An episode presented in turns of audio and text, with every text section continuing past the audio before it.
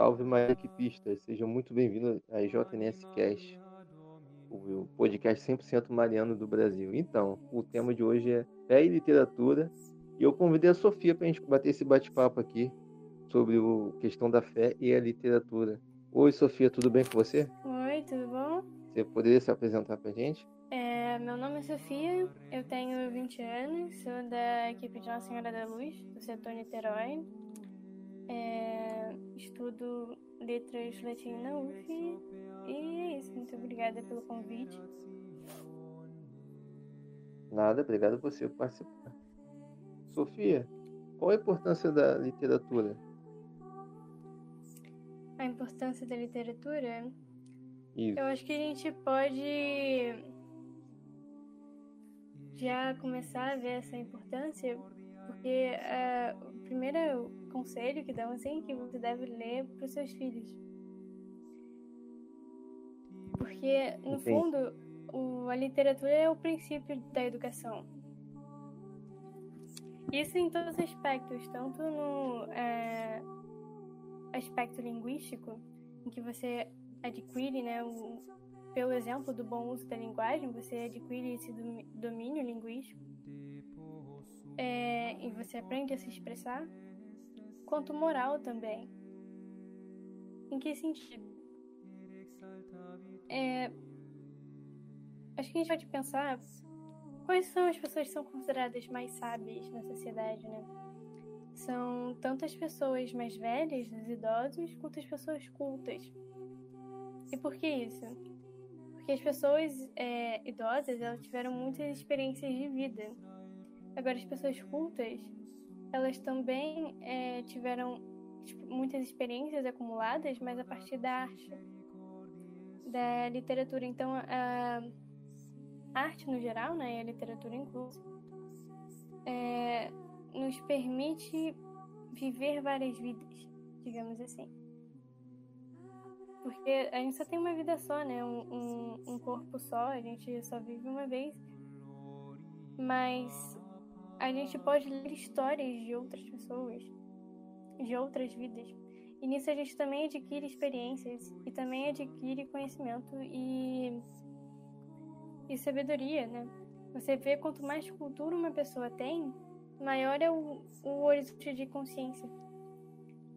Você vê o caso do Shakespeare, por exemplo, que é muito interessante. Como é que esse, esse homem, né, numa cidadezinha na Inglaterra, ele escreve sobre um rei na Dinamarca, uma disputa familiar na, na Itália medieval, sobre um romance durante a Guerra de Troia na Grécia Antiga. Como é que é, ele conhecia tanto e tão minuciosamente tantos períodos e e pessoas e lugares diferentes. É, é, então, no fundo, a literatura, assim, ela nos permite viajar, assim, ela faz um mundo é, maior.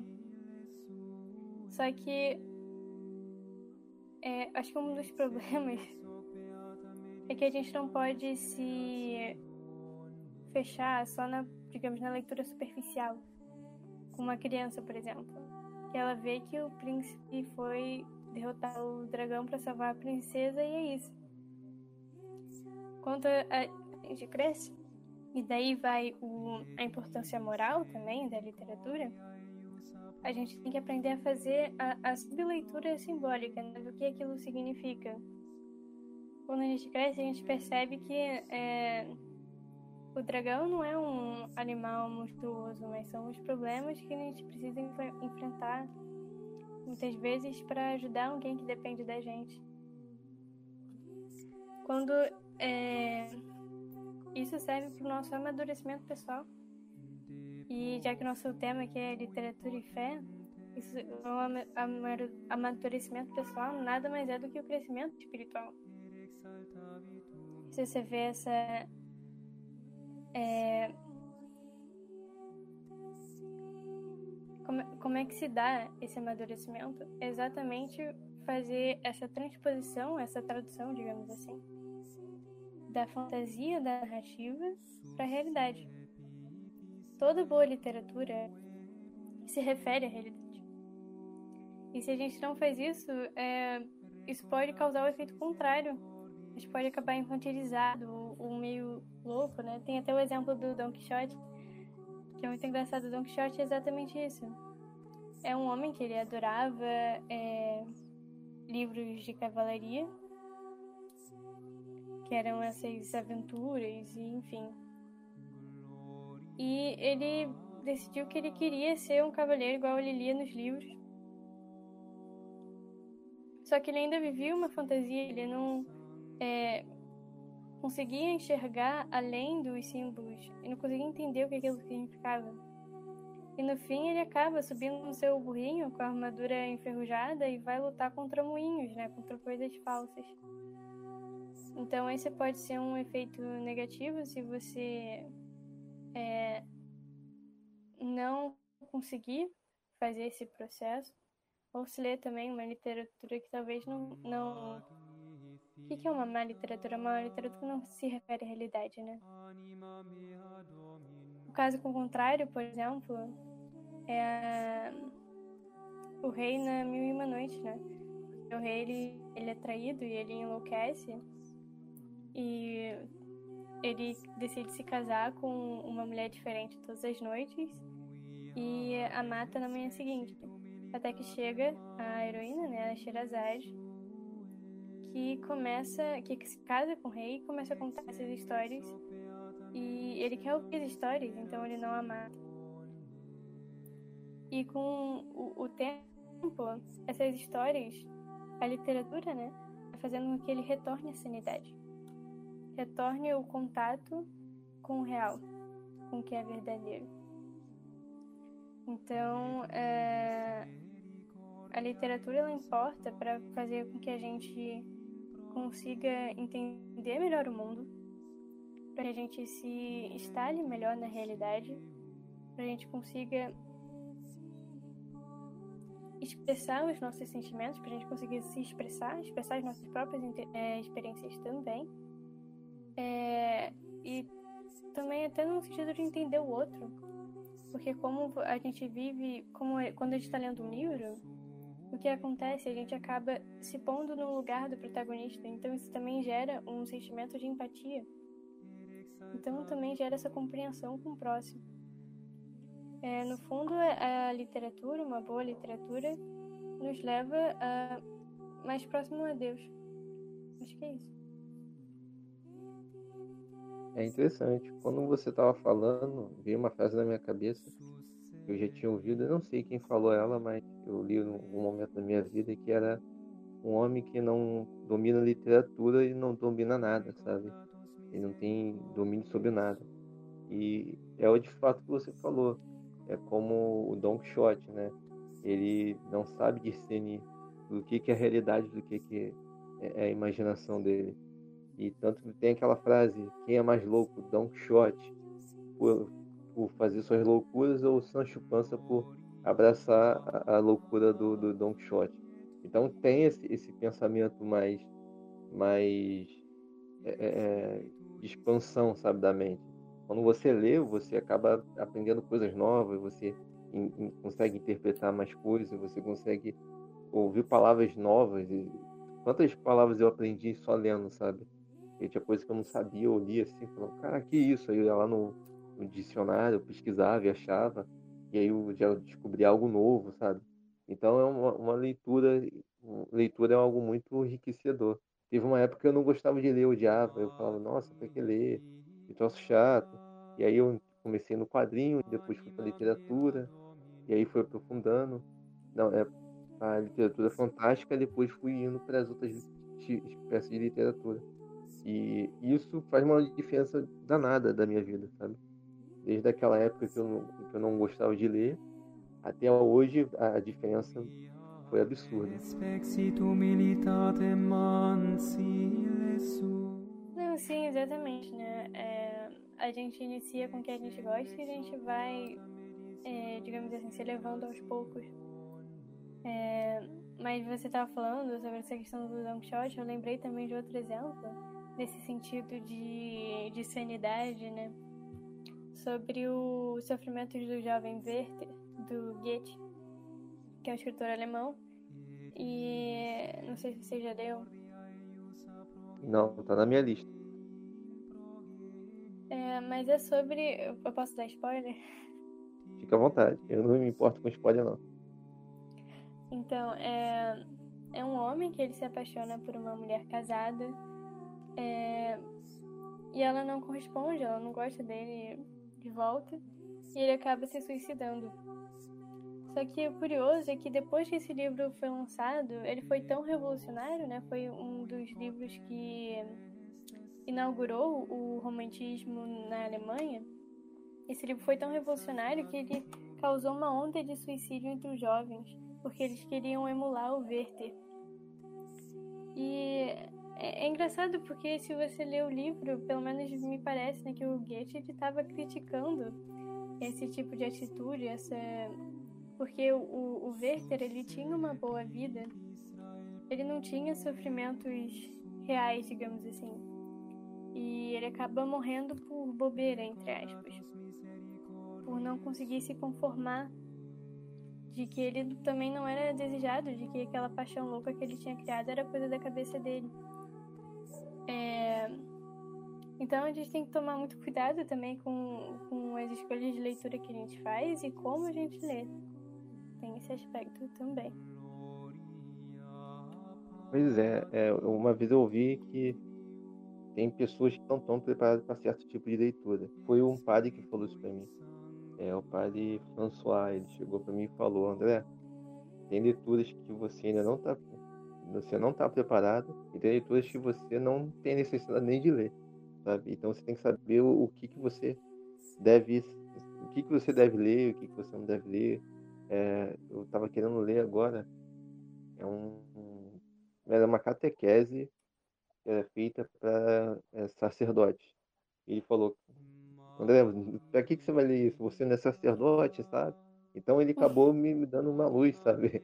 Porque, poxa, é, é, é, tem coisas que não é para você, tem coisas que você ainda não está preparado para ler, tem coisas que você tem que ir aos poucos, sabe? A Divina Comédia, quando eu comecei a ler, eu fui igual um doido, não, falaram que é muito boa. Fui ler, não entendi M de nada, sabe?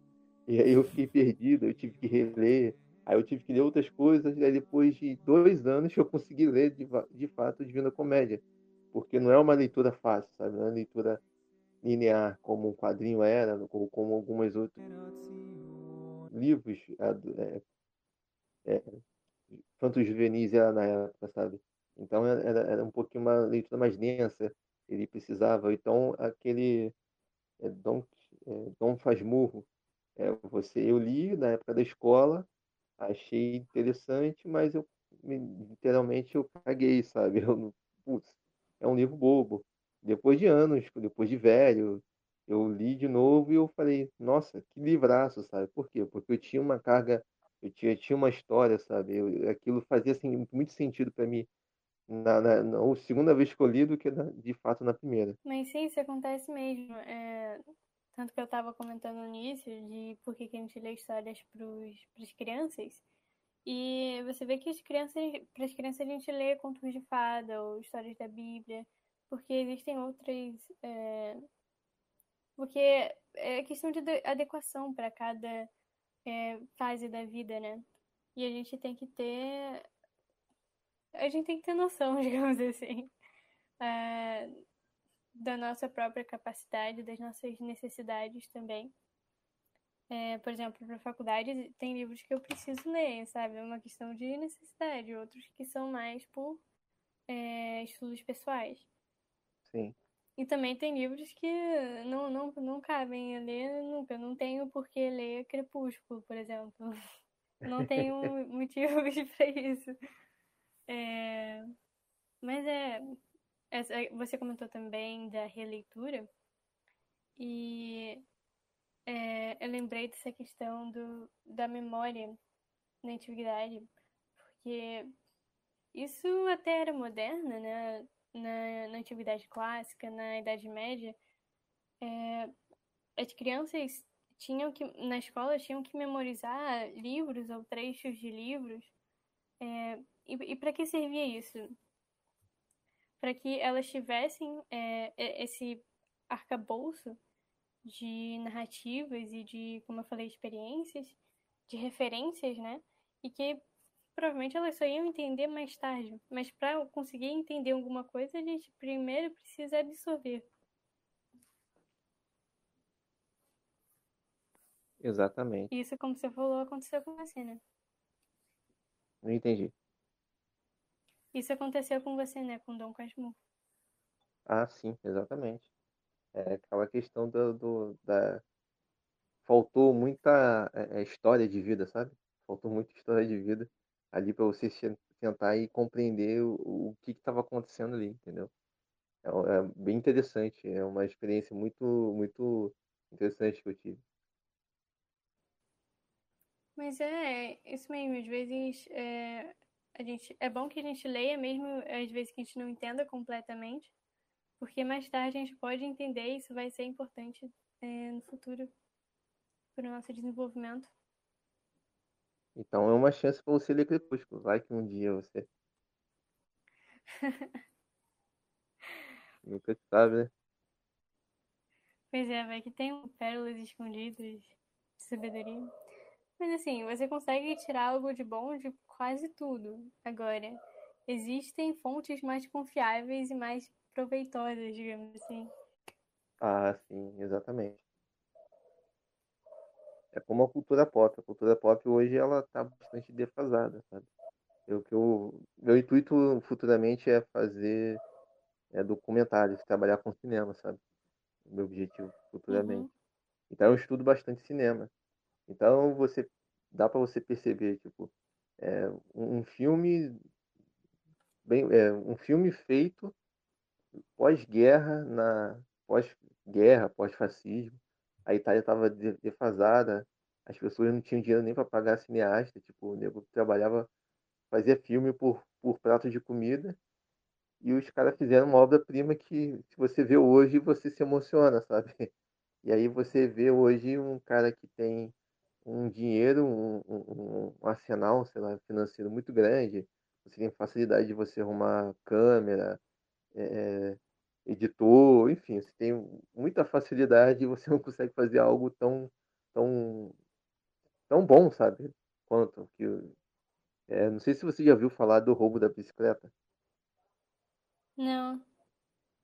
É um filme do expressionismo é, italiano, eu ia falar alemão, perdão é, o cinema verdade italiano, que é, conta a história de um homem. É simples o filme, sabe? A história é simples. É, o homem ele, ele precisa de uma bicicleta para trabalhar e ela é roubada, sabe? Praticamente isso. Então a, trajetória dele atrás da, da, da, bicicleta é algo muito. Tipo, você se identifica, sabe? Aconteceu lá na, na, na época, você se, vi, se veste completamente diferente, mas quando você vê o filme, você fala: caraca, é, você se, se, emocionando, você entende o porquê. Você vê a vergonha na cara dele assim. É, é, é um, sei lá, é, é, um, é uma coisa diferente, sabe?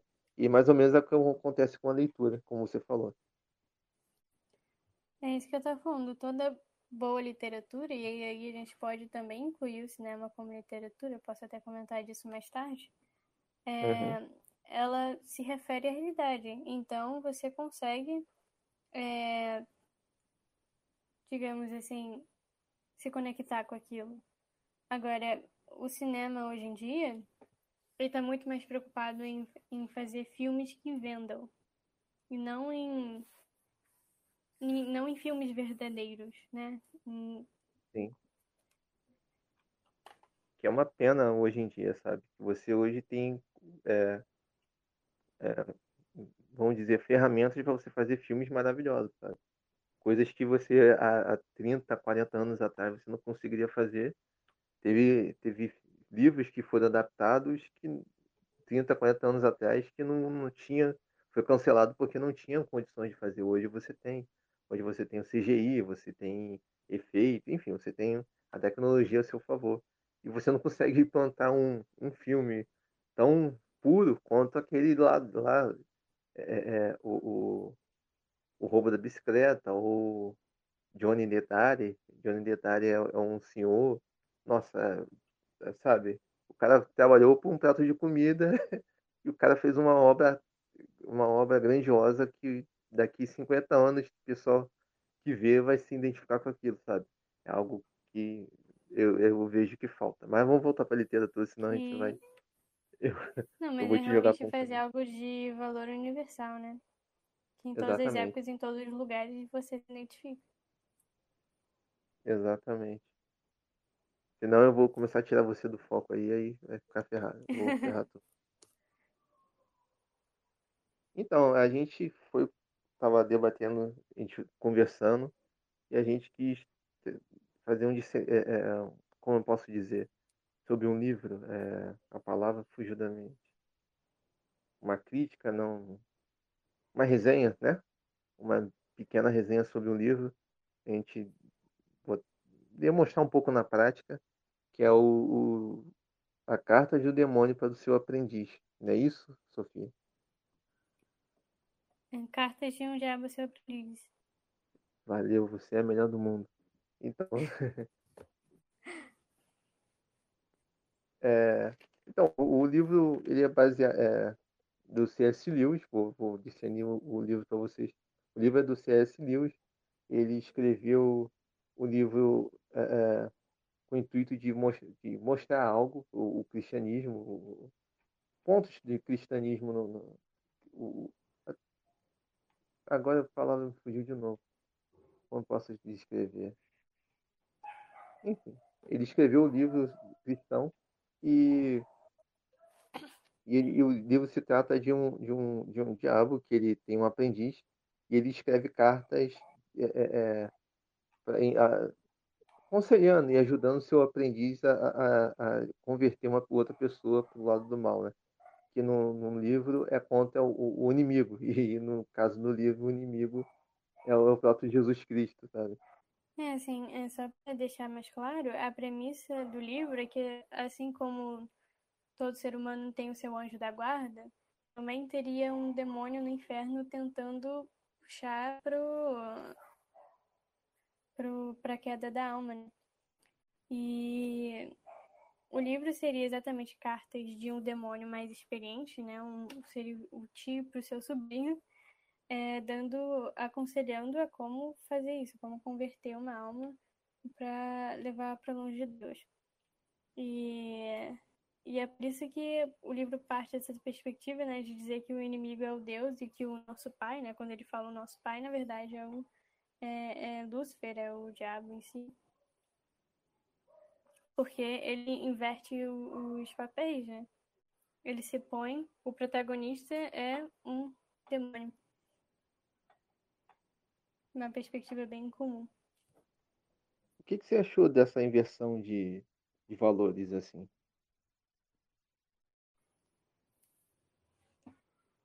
É, é uma inversão, mas com um propósito muito claro de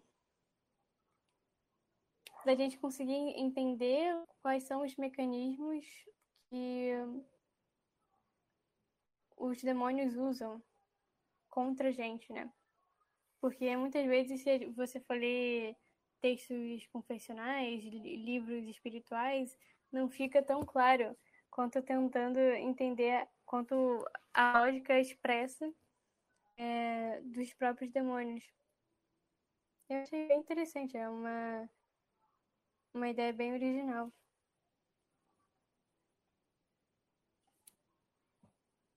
Eu estava lendo sobre isso que Tolkien não curtiu muito, sabe? porque por causa da premissa, essa premissa ele não curte muito esse livro.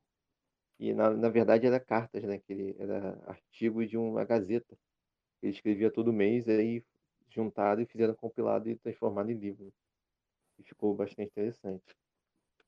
É, é... eu li até que o, o próprio C.S. Lewis, no uhum. final ele, ele falou que já estava ficando meio é, infectado, digamos assim, por ter esse exercício de pensar como um demônio. Deve ser bem estranho mesmo. É, exatamente. Mas acho que o, o, resultado final só traz bem as, a fé, né? Exatamente. Deve ser horrível você fazer esse exercício, mas enfim, foi por uma, uma boa causa, né? Sim, com certeza. Então, tem um ponto do livro muito interessante, que eu cheguei a dar uma anotação aqui, que era quando o, o, o aprendiz, o, o, o, demônio mais velho, ele falava com o seu aprendiz para ele não não incentivar o, o, o seu paciente a, a, que eles chamam de paciente a, ao materialismo, porque ele pode ser tão materialista, mas tão materialista que ao chegar a um certo ponto ele pode até duvidar e achar que Jesus de fato existe. Então ele tem que ser sempre superficial. Tem que viver sempre na superficialidade. Ele não pode ser tão materialista, você ele também não pode ser tão, tão raso. Ele tem que ficar sempre no meio termo. Você quer comentar sobre isso? É, a, a grande questão é que se você levar isso na perspectiva dos demônios, né? Se você levar uma pessoa a duvidar racionalmente, mesmo que seja da fé, ela vai ter que pensar sobre isso conscientemente. Ela vai estudar, ela vai ter que ver os argumentos pró e contra. E isso para eles é ruína, né? Porque vai que a pessoa se converte. Foi meu caso, né? É, através de estudo. É, e daí a importância também da gente saber das razões da nossa fé, da gente conhecer e não, não só nas práticas espirituais, mas também na, na teoria racional. E me faz um comentário aí, breve, como foi essa, essa sua conversão? É, bom, eu, eu cresci numa família católica, né? Mas é, foi engraçado, né? Porque eu comecei a me interessar por é, literatura, por mitologia, na verdade. E eu comecei a estudar mitologia grega e, eu come... e me perguntava, né? Nossa, mas isso era religião deles na, naquela época. E hoje a gente vê só, só como mitologia, só como algo fa falso, né? Só como histórias. Será que um dia isso vai acontecer com o cristianismo também? e tudo que eu estou vivendo na verdade é falso, eu comecei a me fazer essas perguntas. É, mas eu não parei por aí, eu só não falei. É, eu só não deduzi, ah, se aquilo era falso, se as pessoas acreditavam que era verdadeiro, o que eu acredito que é verdadeiro também pode ser, é, também é falso. Eu não afirmei isso, eu realmente fui é, fazer uma busca, é, li, procurar palestras teóricos e no fim, o, que mais me convenceu foram as vias de São Tomás, isso sobre a existência de Deus, e também ver as provas históricas da ressurreição de Cristo, que existem, e a maior parte das contestações, na verdade, muito fantasiosas, até um pouco cômico. E aos poucos eu fui vendo que não tinha como negar que aquilo realmente era, era verdade a gente falando aqui de literatura, o que a gente estudou hoje como mitos, é, apesar de ser antigamente uma, uma religião para alguns povos, hoje em dia é só literatura. Agora, a diferença no cristianismo é que aquelas histórias realmente aconteceram. O verbo realmente se fez carne. Então é um, um mito que encontrou história, digamos assim. E mito não no sentido de uma coisa falsa, mas de, no sentido de narrativa. Então é, é tanto um símbolo quanto um fato.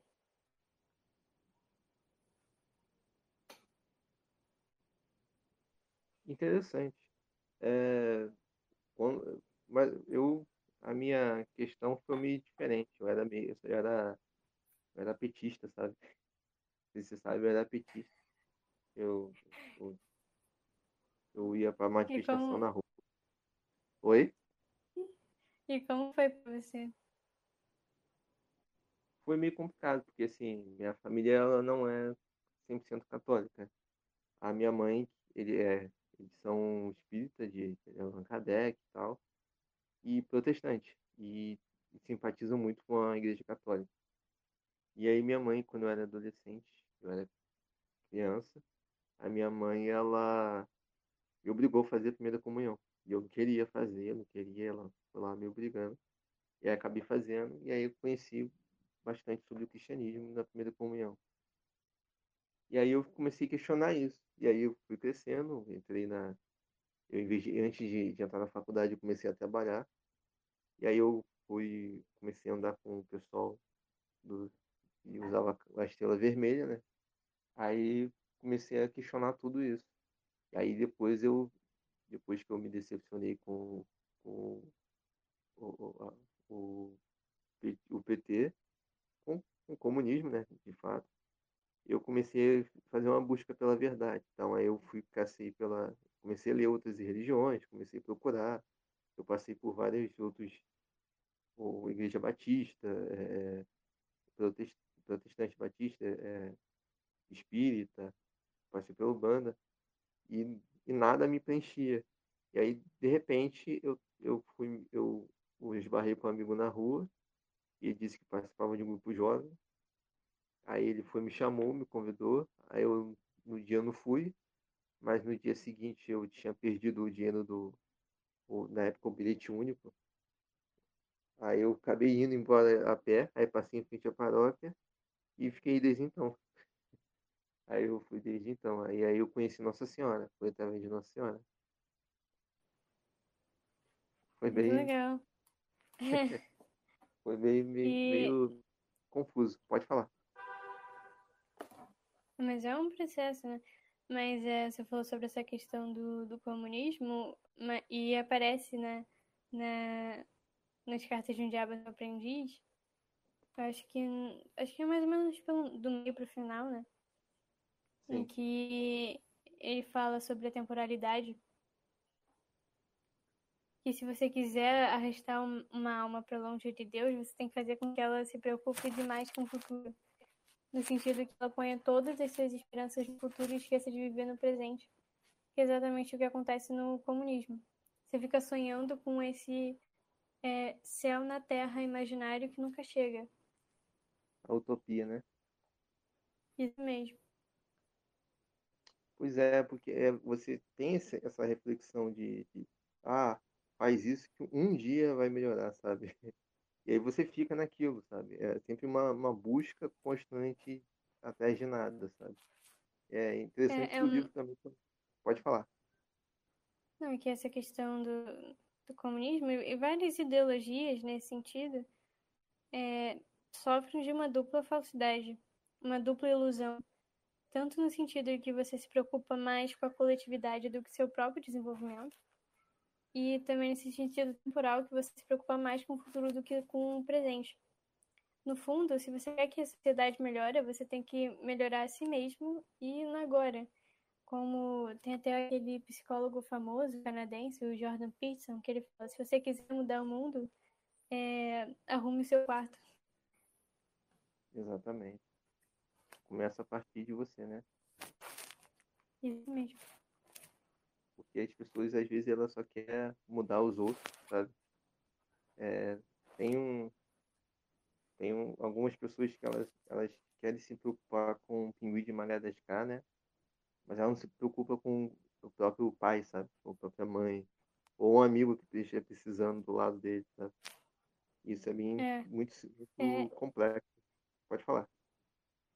Isso, eu vou até tentar achar a carta aqui, e também o C.S. Lewis também fala na, na Carta de um Diabo Seu Aprendiz. É na carta de número 6 que ele fala da malícia real e da benevolência imaginária. Que é isso que você, por exemplo, você está num grupo, sei lá, contra o aquecimento global, você acha que você está mudando o mundo, ajudando tudo e todos, mas que estão longe de você, né? Enquanto no dia a dia você é, falta paciência, briga com sua mãe, é, com seu irmão, enfim, é, acaba você acaba não se dando conta do seu dever do diário. Isso lembra também até o carisma da, da obra, né, do São José Maria Escrivá, que é viver a santidade no seu dia a dia. Que você não precisa ficar com esses sonhos megalomaníacos de ser um, sei lá, um super santo, alguém que vai resolver a fome na África, mas não, você tem que começar Exatamente. com é, o que está próximo de você. É aquela questão do livro que amar todo mundo, todo mundo menos é quem está ao seu redor, né? Exatamente. Não é amar o próximo, é amar o último fila. Exatamente. A gente se preocupa muito com é, eu, acho, eu acho interessante a, a, mentalidade dessas pessoas, que eu já fui uma delas, porque você começa a achar que você é um, é um próximo santo, sabe? Você tem uma mentalidade de santidade meio torta, porque você, ah, não, mas aí eu vou ajudar fulano, que fulano está precisando de algo. E aí alguém do seu lado aí está precisando de uma ajuda, sabe? Sei lá, às vezes porque hoje, hoje em dia a gente pensa que tem muita gente que pensa que caridade envolve dinheiro, sabe? Então a caridade é muito complexa. É, tem um santo católico, esqueci o nome dele agora, fugiu na, tava na ponta da língua, mas vou lembrar e vou falar. Que ele tem umas cartas que ele fala sobre a, a, a caridade. E quando ele fala sobre a caridade, ele começa a definir que a caridade tipo, você dá dinheiro, dá comida, é 5% do que é caridade, sabe? Ele, ele começa a discernir sobre isso, sabe? Você lê, às vezes você não sentar e escutar a pessoa, sabe? Você não precisa você principalmente dar dinheiro, dar roupa, dar isso. Não estou falando que isso não seja ruim, é errado, sabe? Não, que isso é realmente é muito bom, sabe? Mas aí você pode expandir mais, sabe? Porque, porque a, a, o objetivo da caridade não é só dar, mas assim, dar, incentivar ele a sair para ele ajudar a próxima pessoa, entendeu? Eu, eu achei bastante interessante. Eu vou lembrar o nome dele, tá? É, sim, é, caridade, a gente fala de caridade, a gente acaba, hoje em dia, né, acabou é, tomando essa conotação de caridade mais pública no sentido de doação ou obras sociais, mas é, caridade significa amor. É você ter amor ao, amar ao próximo. É, voltando aqui pro, pro livro, ele também fala disso na carta de número 18, quando o, o demônio mais velho, né, ele está comentando sobre a impossibilidade do amor e que o, o, em que o bem de um ser é o ser o, bem do outro. Ou seja, a gente só encontra verdadeiro sentido na nossa vida na medida em que a gente serve o ao outro. Isso é uma mentalidade muito radical se a gente parar para pensar. Parece quase Sim. impossível. Como assim, né? Quanto é, mais a gente se desprende de nós mesmos, mais nós nos tornamos nós mesmos, assim. Exatamente. Tem uma parte do livro que ele fala para procurar mulheres superficiais, é, ensinar ele a procurar mulheres superficiais. E é interessante isso, que é, é bastante atual e, e, é a questão do, do amor que você falou, né? Que as pessoas hoje elas procuram pessoas através de, de redes sociais, de Tinder, sabe? É, ah, ela é bonita, a foto dela é, tem que ter foto. Esses dias eu estava vendo um vídeo que o cara estava ensinando a, a, não, minto. A outra, uma garota estava ensinando garotas a colocar foto no Tinder. E aí ela ensinando técnicas de, de olhar, de boca, sabe? Pra tirar foto. E eu falei, cara, mas assim, pra você ter um relacionamento, isso praticamente não é nada, sabe? Você tem que ter, querer estar com outra pessoa, sabe? Existe uma coisa chamada conteúdo, porque, tá, beleza, você atraiu com a pessoa, você tá no relacionamento com ela. E aí, depois, o que, que você vai fazer? Você vai trocar? Vai, vai fazer o quê? E, e é, é, sempre, as pessoas nunca vão pensar no próximo passo seguinte, sabe? Então, tem que pensar na, no primeiro passo e, e, não se importar com o que vier depois, sabe? É, porque, assim, um namoro é uma responsabilidade, sabe? Um relacionamento é uma responsabilidade. No momento que eu pedi a Sofia em casamento, eu tenho uma responsabilidade, sabe? Eu tenho uma vida, eu, tô, eu tô acrescentando na minha vida uma outra pessoa completamente diferente de, do que eu. Então, eu tenho que entender, eu tenho que saber é, pensar por dois, eu tenho que saber, a minha vida vai mudar dali diante. E eu vejo bastante isso acontecer hoje, como que você entra no relacionamento e você quer que a pessoa se iguale a você, sabe? Que ela se conheça e, e, vá, e faça sempre o que você quer, mas não você quer simplesmente trocar e se tornar é, é você é, se doar, sabe? Você se doar, se doar ao próximo, não, mas sempre ele que tem que doar a mim, sabe? Pode, você quer comentar sobre isso? É, sim, essa questão do relacionamento, o C.S. Lewis comenta é, quando ele se apaixona, né? E ele fala de várias questões. E, mas exatamente essa questão de você procurar alguém que não só te atraia, mas também que tem uma alma compatível, esteja esteja disposto a também se doar a você, porque o, o amor, no fundo, é a doação. E ele fala é, da ilusão que é e que como isso foi uma ideia forjada pelos demônios, é, de que o casamento ele acontece pela paixão e quando a paixão acaba, o, o casamento acaba também.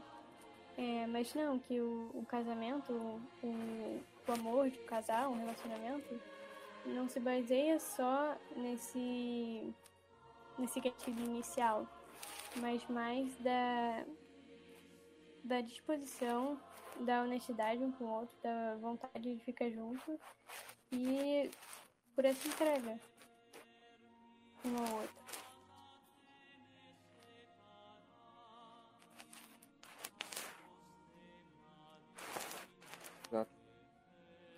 É, quer passar para o próximo, próxima etapa? Quer comentar mais alguma coisa? A gente acabou comentando vários tópicos de livro. É, não sei se agora a gente já está encaminhando para o final. É, mas o, esse livro é muito interessante exatamente porque ele vai acompanhando a história de uma vida, né, de um, de um, um homem através dessas cartas, né, através de um,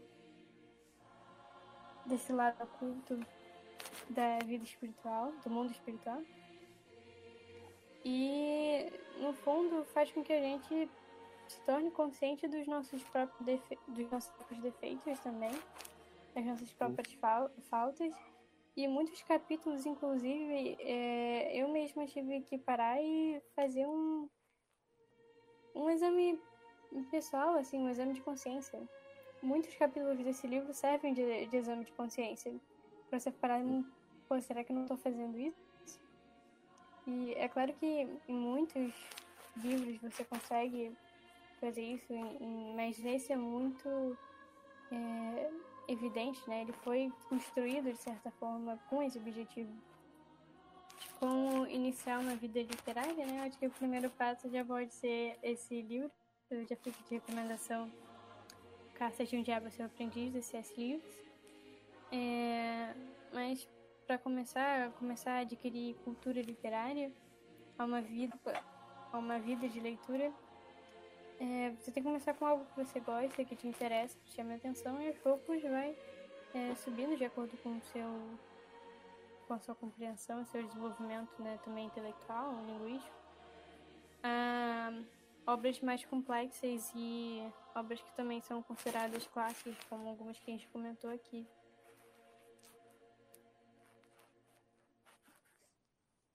E você, o que você tem alguma dica em relação a isso? Minha dica é começar com que é algo mais leve que te agrade, sabe? Como exemplo que eu dei, o meu foi HQ.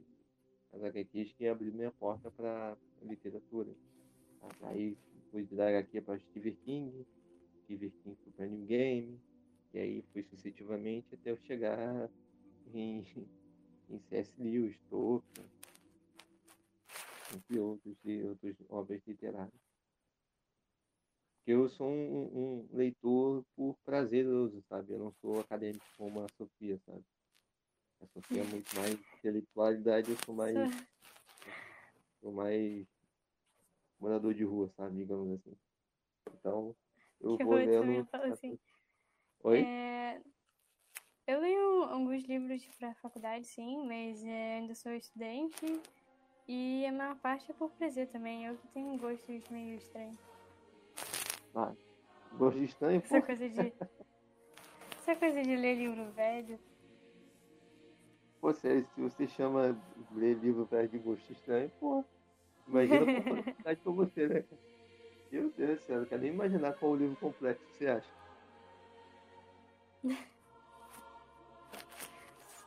Enfim. Foi o livro. Eu tava. Ana Catarina. O último que eu li foi Ana Catarina, eu terminei agora. E, nossa, foi fenomenal, sabe? Um, é um romance muito maravilhoso que foi escrito antes da Revolução da Revolução Russa, muito, muito, muito antes da Revolução Russa, que é uma coisa muito atual e muito complexa, tá? Então, enfim, é muito interessante. Não sei se você leu, mas. eu li. Não, ainda não li, tem que ler. O último que eu li foi Timão de Atenas, do Shakespeare. Shakespeare? Chique é. demais você. Ué, Dostoevsky também, Tolstói. Oi? Ana Karenina é Tolstói, né? Isso, Tolstói. Também um dos maiores escritores é, que já passaram né, nessa terra. Eu não conhecia ele, sabe? Eu conheci ele através que eu ganhei esse livro, sabe? Eu nunca tinha ouvido falar de Tolstói. Não, já tinha ouvido falar, mas eu meio que cagava andava, digamos assim. Mas aí. É um, é um dos Oi, grandes mestres assim, da literatura russa. E eu não conhecia. Aí a amiga falou, ah não, uma amiga minha falou, ah, ele, ele é um dos grandes escritores e tal. Eu falei, ah, sei lá. Ela acabou me dando um livro, eu é, procrastinei durante dois anos, aí eu acabei tendo. Oi? É, eu lembro que eu fui assim com os demônios do Dostoevsky. Que era. Eu li eu tinha, sei lá, uns. Fui tentar ler, né? Eu acho que eu tinha uns 14 anos, 14, 15. Hum. E eu achava muito difícil. e eu ficava enrolando pra ler até que eu terminei. Tinha até que ler agora. Mas esse livro é muito bom também, Demônios Dostoevsky. E tem um livro uhum. dele que é os irmãos camaradas. Ih, eu não consigo. Isso, exatamente. É um, é um, dos livros que eu parei para refletir bastante sobre visões políticas. É, me fez. Todo, todo, todo momento eu refletia sobre isso, sabe? Sobre questão de política e tal. E, e eu acho bastante interessante, sabe? Para quem quer conhecer, saber o, o que, que você de fato é. E, engraçado que é, é, é um é um estudo de personagem muito interessante. Né? Ele vem discernindo, ele, ele começa desde o do avô dos garotos, aí ele vem discernindo quem é os avós, aí depois vem pro, pro pai, conta a história do pai, discerne quem é o pai, conforme e aí vem, vem a mãe de cada um deles, aí depois vem ele, e aí vem, vem criando uma narrativa, cara, é um, modo que você perde a, a noção do, da realidade. É, a, a, Bíblia também faz isso, né? Você vai contando as gerações. Exatamente. É, tem todas aquelas árvores genealógicas, né? Você abre o, o Gênesis e a parte mais, a parte mais chata do, do da Bíblia é aquelas listas gigantescas com nome repetido, mas você vai entendendo ah, as progressões que familiares que vão levar as construções das doze tribos. É, e também mais pra frente, pra você entender a excelência de, de Jesus, Maria, José. Da Sagrada Família. Da linhagem de nosso Jesus Cristo, né? É. Ah, deixa eu te fazer uma pergunta. É... Sim. Eu tava lendo é, Matusalém. Ele viveu tudo mesmo ou de fato aquilo era simplesmente a, a história dele que durou bastante, sabe? Depende da interpretação. Porque. Depende. Porque muito se diz que, assim, no princípio você tinha um ideal de ser humano que foi corrompido pelo pecado. Sim. Então a natureza humana ela foi se degradando aos poucos. Certo? Então, no, no início, no início, eles viviam muito mesmo. E com o tempo isso foi diminuindo até chegar ao estado que está hoje em dia. Entendi. Então. então Mas há quem diga que isso é, é uma questão simbólica também. Há quem é Ah. mais os literalistas ou mais simbolistas. Ou pode ser os dois também. Ah, entendi. Porque quando eu li, eu entendi como o legado dele, sabe? Cada legado durava aquilo tanto. Exemplo, é, é, tipo, a da Sofia, Se você pensar Sofia. no. Se você pensar no legado, o legado dele vive até hoje. E essa questão, é, eu acho muito interessante também da ligação entre o legado e a literatura. Hum, Você, é, na verdade, a obra mais antiga de literatura que nós temos, que chegou até nós, é chamada da Epopeia de Gilgamesh, que é uma obra é, suméria, né, babilônica, que é, é sobre o seguinte: é o, tem- existe esse rei, o Uruk, da cidade de Uruk, sim. que é o Gilgamesh, né, o rei Gilgamesh. É, ele quer alcançar a eternidade. É, eu posso até contar a história aqui, se você quiser, mas a questão é que no final, é, ele- ok, então, ele era um rei corrupto e os deuses ele mandam mandam um ajudante chamado Enkidu, que era meio homem, meio animal. E ele passa por um processo de civilização e ele vai enfrentar o, o rei é, Gilgamesh e eles acabam se tornando grandes amigos, que eles vão em busca de aventura. Mas até que o Enkidu eventualmente morre. E o Gilgamesh ele fica completamente transtornado com isso, porque é, não só com a morte do amigo, mas também porque ele se deu conta da própria mortalidade, de que ele também vai morrer. E ele não conseguia se conformar com isso, né? ele tinha esse desejo de viver para sempre. Então ele foi em busca do único homem é, que é, é eterno, né? Que vivia para sempre. Que é o. Eu não vou conseguir pronunciar direito o nome dele, é Upti na, na picha, sei lá. Mas seria tipo um- uma espécie de versão babilônica do Noé, que ocorreu um dilúvio em algum ponto da história. E esse homem e a esposa dele que foram preservar a, a vida, né, num, numa, num barco, numa barca. E os deuses concederam a esse casal a eternidade. E aí o Gilgamesh chega lá, ele consegue encontrar eles. E eles falam, não, Gilgamesh, isso foi só uma exceção e que nunca mais vai acontecer. Você não vai conseguir alcançar a eternidade. Os deuses não vão te conceder isso. E ele volta para casa frustrado. Só que ele conta a história dele é, nas paredes do castelo, né? Nas paredes de barro. E acaba que ele alcança a eternidade através da escrita, né? Desse legado que ele deixa. E que essa história chegou até nós hoje. Então, de certa forma, ele ainda vive. Então, existe uma ligação entre a literatura e a eternidade. Tanto que você pensar, todas as religiões do mundo, elas são baseadas na literatura. Não existe crença sem narrativa. Interessante. Muito bacana. Eu não sabia dele. Eu vou, eu vou, eu vou pesquisar para ler. Jogar de mestre, é isso? Eu te passo depois. É a Epopeia de Gilgamesh. Ah, show de bola. Ah, eu tenho mais duas perguntinhas. quiser. Tudo bem? Pode falar. Tá.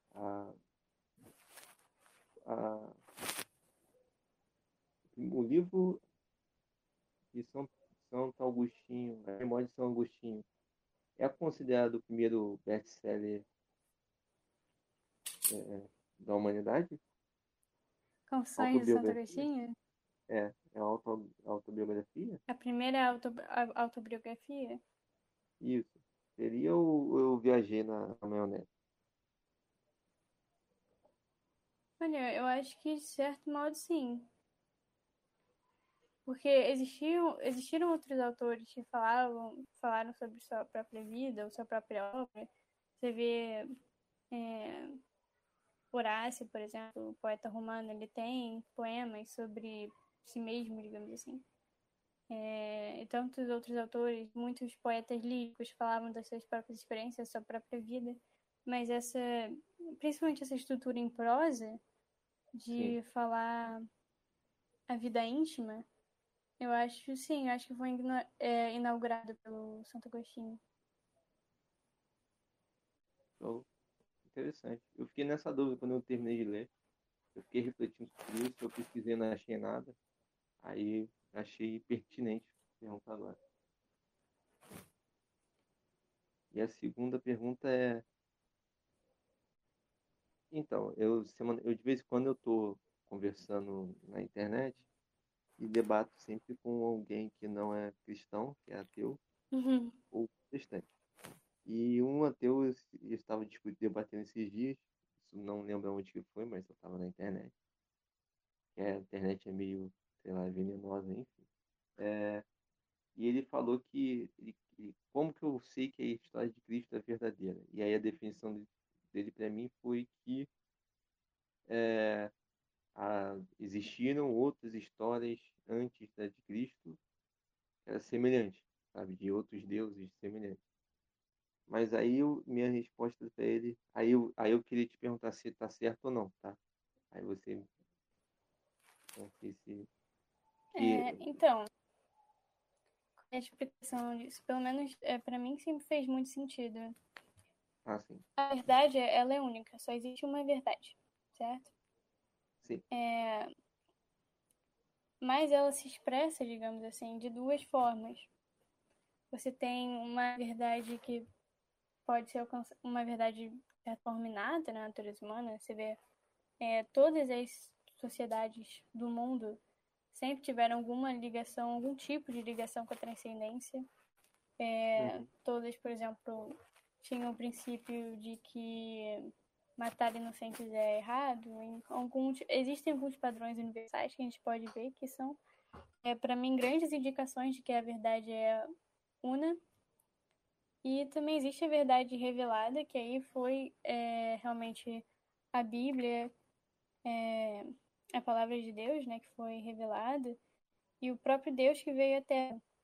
E eu acho que é aí que mora a grande diferença, né, como eu já tinha comentado, do cristianismo em relação a todas as outras religiões, é que o próprio Deus desceu à Terra e habitou entre nós, né? E veio que falou o que a gente devia fazer.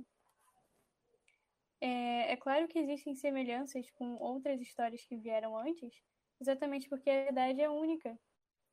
Então é claro que vão ter reflexos, mesmo que imperfeitos, dessa verdade em outras é, sociedades que não tiveram revelação. Meio que um princípio de virtude, né? É, é, existe essa verdade universal que ela que, que todas as sociedades de certa forma reconheceram. Então você vai encontrar é, em praticamente todas as sociedades antigas alguma ideia de vida após a morte, alguma ideia de céu e inferno, é, da existência de, de Deus ou de Deus. É, às vezes, em algumas sociedades, tem até um, algo parecido com, por exemplo, um nascimento virginal. Na mitologia egípcia, a gente encontra exemplos assim também. É... No hinduísmo também existe uma ideia de é, encarnação divina, apesar de ser diferente, também tem essa ideia. Então, é, esses padrões eles aparecem, mas significa que, é, por exemplo, eu comentei essa história do Gilgamesh, que existe o Noé, que existe uma versão do Noé de babilônico. Mas o que isso significa? Significa que a Bíblia copiou os babilônicos? Não, é porque isso já existia, é, essa história ela já existia muito antes é, da escrita ser inventada. E quando a escrita foi inventada, é, essa história já tinha se desenvolvido um pouco diferente em cada região. Até a própria história do dilúvio, você vai encontrar essa história por todo o, o Oriente Médio, inclusive na China. É, na mitologia chinesa também existe uma história de, de dilúvio. Enfim. Então, são elementos comuns de, de, de várias crenças diferentes que são parecidas exatamente porque refletem essa verdade universal, que só se expressa na sua forma completa e na sua forma plena é, de, é, dentro da, da nossa fé, nossa fé católica, que junta tanto essa, essa verdade inata, digamos assim, essa verdade, por exemplo, racional. Santo Agostinho fala que a, a fé e a razão são duas asas que nos levam à verdade, né? Tanto como a verdade revelada também, que nós temos. Nós temos a palavra de Deus, nós temos a, a palavra do próprio Deus, né? De Jesus, que veio até. Então, então é isso. São só reflexos imperfeitos, mas não significa que a nossa religião copiou, entendeu? Entendi. É interessante, porque às vezes as pessoas vêm com aquele discurso de, de copiar, né? Cópia, não, é isso. E, e eu sempre, quando alguém fala isso, eu vejo muita, muito problema de anacronismo histórico, sabe? As pessoas pegam pontos da história diferentes e misturam em uma coisa só. E eu, eu sempre que eu me sempre quando alguém vem me fazer esse tipo de pergunta, eu sempre tento pontuar cada ponto da história, porque exemplo, é, é o verbo encarnado e aprovado e documentado, sabe? A história de nosso Jesus Cristo é documentada, sabe? E ainda mais documentada, ela foi um, um, maior, maior é, é, ato público das, do século, na verdade, tanto que a gente comenta até hoje.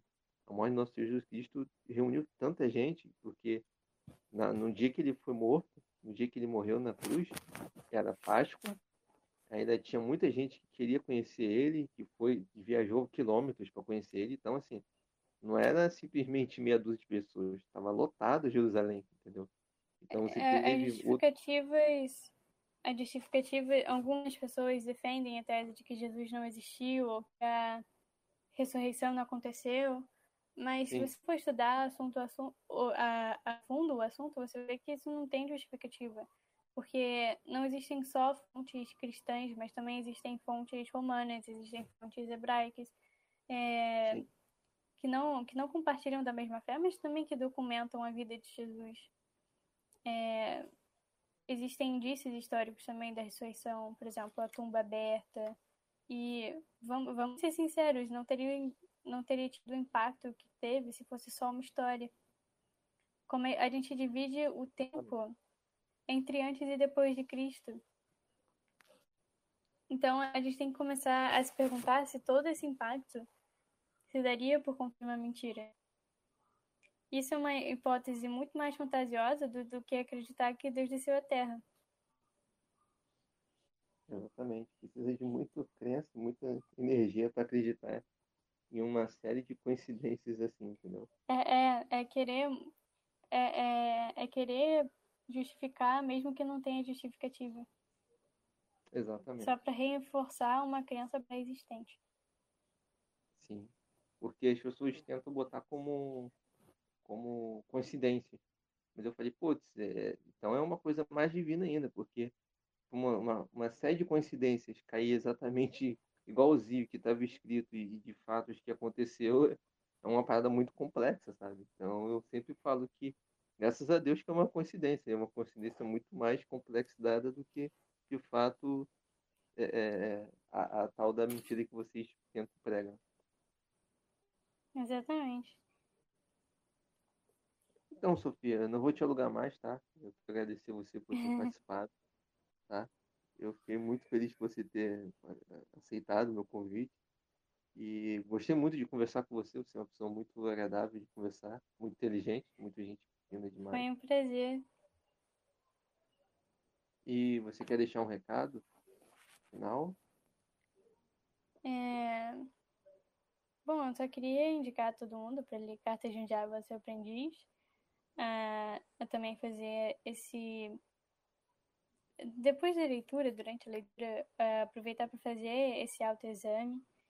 E também queria é, te, te agradecer pelo convite, né? Foi muito interessante nossa troca aqui.